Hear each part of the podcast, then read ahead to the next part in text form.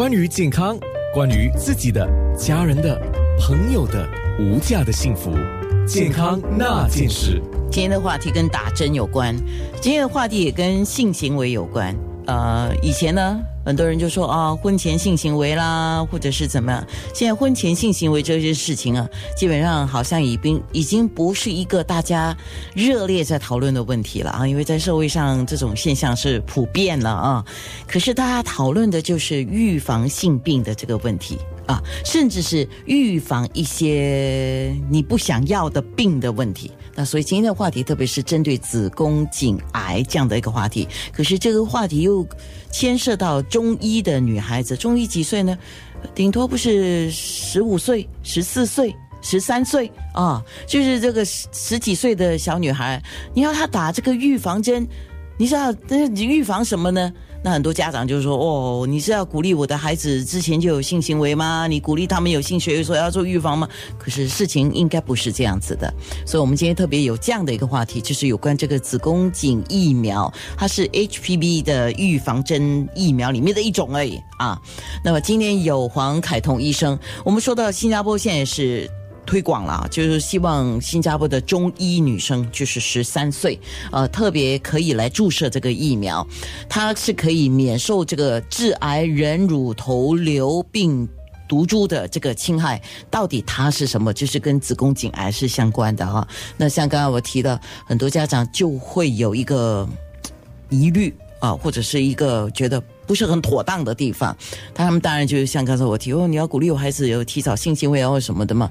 但实际上，我们现在看到每年大约有七十名的女性死于这种高度可以预防的癌症。所以，我想先请医生先说，作为一个疫苗接种和有关的这个医生，那你觉得父母最关心的问题是什么呢？嗯，当然，还谢谢安娜。嗯，当然就是你所说的，他们会觉得给孩子注射这个疫苗，就好像默许孩子有这个性行为，默许孩子滥交的这个决定。我觉得这个顾虑是不必要的。就是同样，如果有以同样的逻辑来思考的话，我们的婴孩们都有接受呃 B 型肝炎，就是乙肝的疫苗，乙肝也是通过性行为传染的吗？那么我们给我们的 baby 注射这个乙肝的疫苗，我们是默许这样的行为吗？当然不是。那么另外一个比喻的话，以这样子的逻辑思考的话，就是说，我们买这个汽车的安全座椅给孩子坐在后面，这是默许爸爸妈妈可以危险驾驶吗？也不是。所以我觉得这个是绝对绝对不正确的想法。那么，那么孩子最，所以如果我们把这个这个迷思推开的话，那么父母最关心疫苗的问题，当然就是安全性和有效性了。嗯。嗯，可是我也看到一些资料说，实际上就是没有过任何性行为的来接种，它的疫苗的那个有效率是达到百分百的，是这样子吗？嗯，它的效率是非常高，大概就百分之九十以上，九十三以上。通常不讲百分百，对对对对对，在医学上通常很少有绝对的，但是你说的非常正确。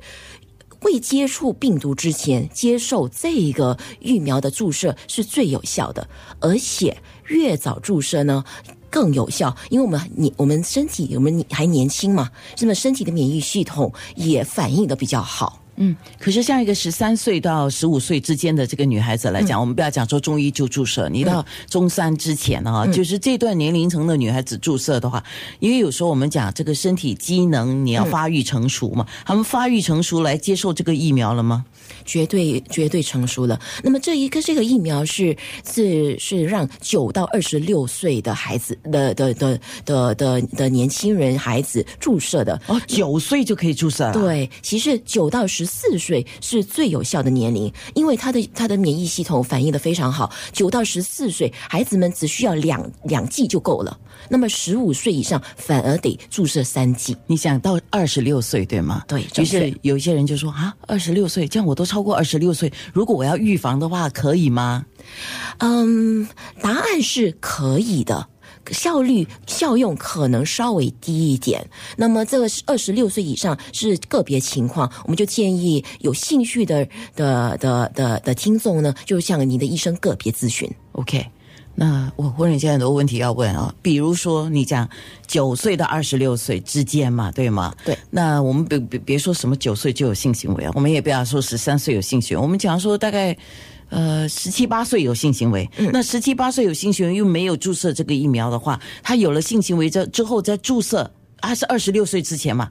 那效率有多少呢？效率是有用的，因为这个 HPV 人类乳头瘤病毒呢，其实有上百种病毒，那么上百种病毒，所以虽然我们已经有了性行为，可可能我们没有得到这个病毒的感染，可能我们已经得到了一些病毒的感染，可是不是所有的病毒，所以这个注射还是有保护作用的。健康那件事。